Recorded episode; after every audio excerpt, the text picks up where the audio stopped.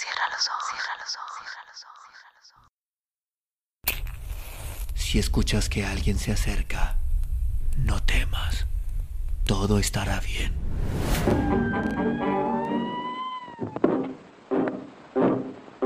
Hope I'm going down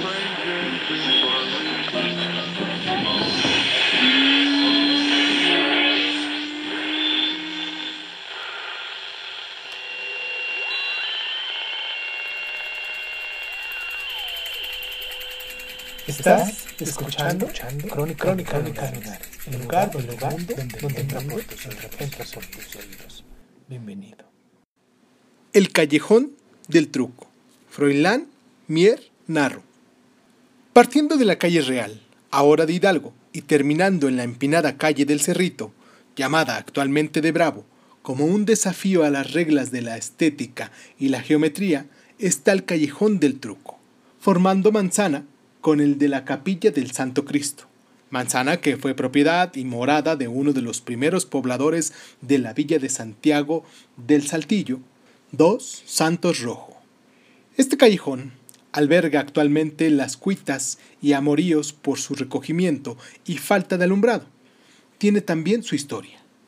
No encierra esta precisamente un suceso extraordinario, como muchas otras calles de la ciudad, pero nos hemos acordado de él porque casi todos los habitantes de Saltillo desconocen el origen del nombre que aún lleva en la actualidad.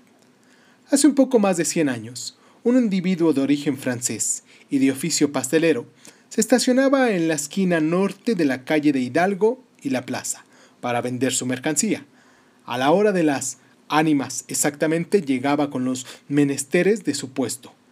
Un brasero, una mesita de madera rústicamente terminada para colocarlo, una canasta de palma petateada llena de pasteles de varias clases, pero todos para ser horneados por el mismo procedimiento y servidos calientes.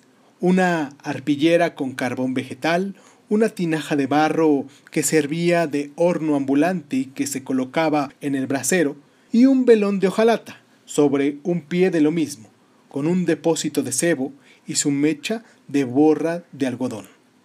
Muy buenas ventas hacía el pastelero, y llegó a hacerse tan popular su mercancía que hasta de los lugares más apartados de la ciudad venían a comprar los exquisitos pasteles que vendía a cinco por un real. Ya estaba muy acreditado el punto del hábil pastelero cuando el alcalde ordenó que se quitara de ahí y que se pusiera en otra parte, porque daba mal aspecto con su cocina ambulante a la principal plaza de la ciudad. El pastelero se fue con sus menesteres, pero no a un lugar muy distante, pues se instaló en la esquina de la misma calle real y el callejón que hoy se llama del truco. Este nombre nació del pregón del pastelero. Pasen, marchantes, pasen.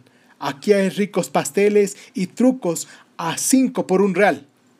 Los trucos consistían en una especie de tubos de harina con alguna preparación especial que al ponerse al fuego se llenaban por sí solos de una pasta melosa con natural sabor a frutas que era muy gustada y apetecida.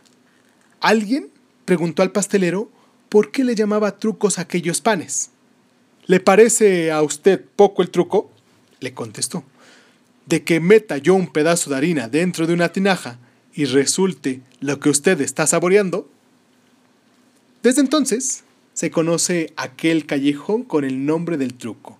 Pero lo curioso del caso es que, según cuenta sin que yo pueda afirmarlo, que el pastelero de los trucos emigró poco tiempo después de Saltillo, se estableció en la Ciudad de México con el mismo negocio y fue uno de los ciudadanos franceses cuyas pérdidas, multiplicadas hasta lo inverosímil, originaron la invasión francesa de 1838, que se llamó la Guerra de los Pasteles. Leyendas de Saltillo.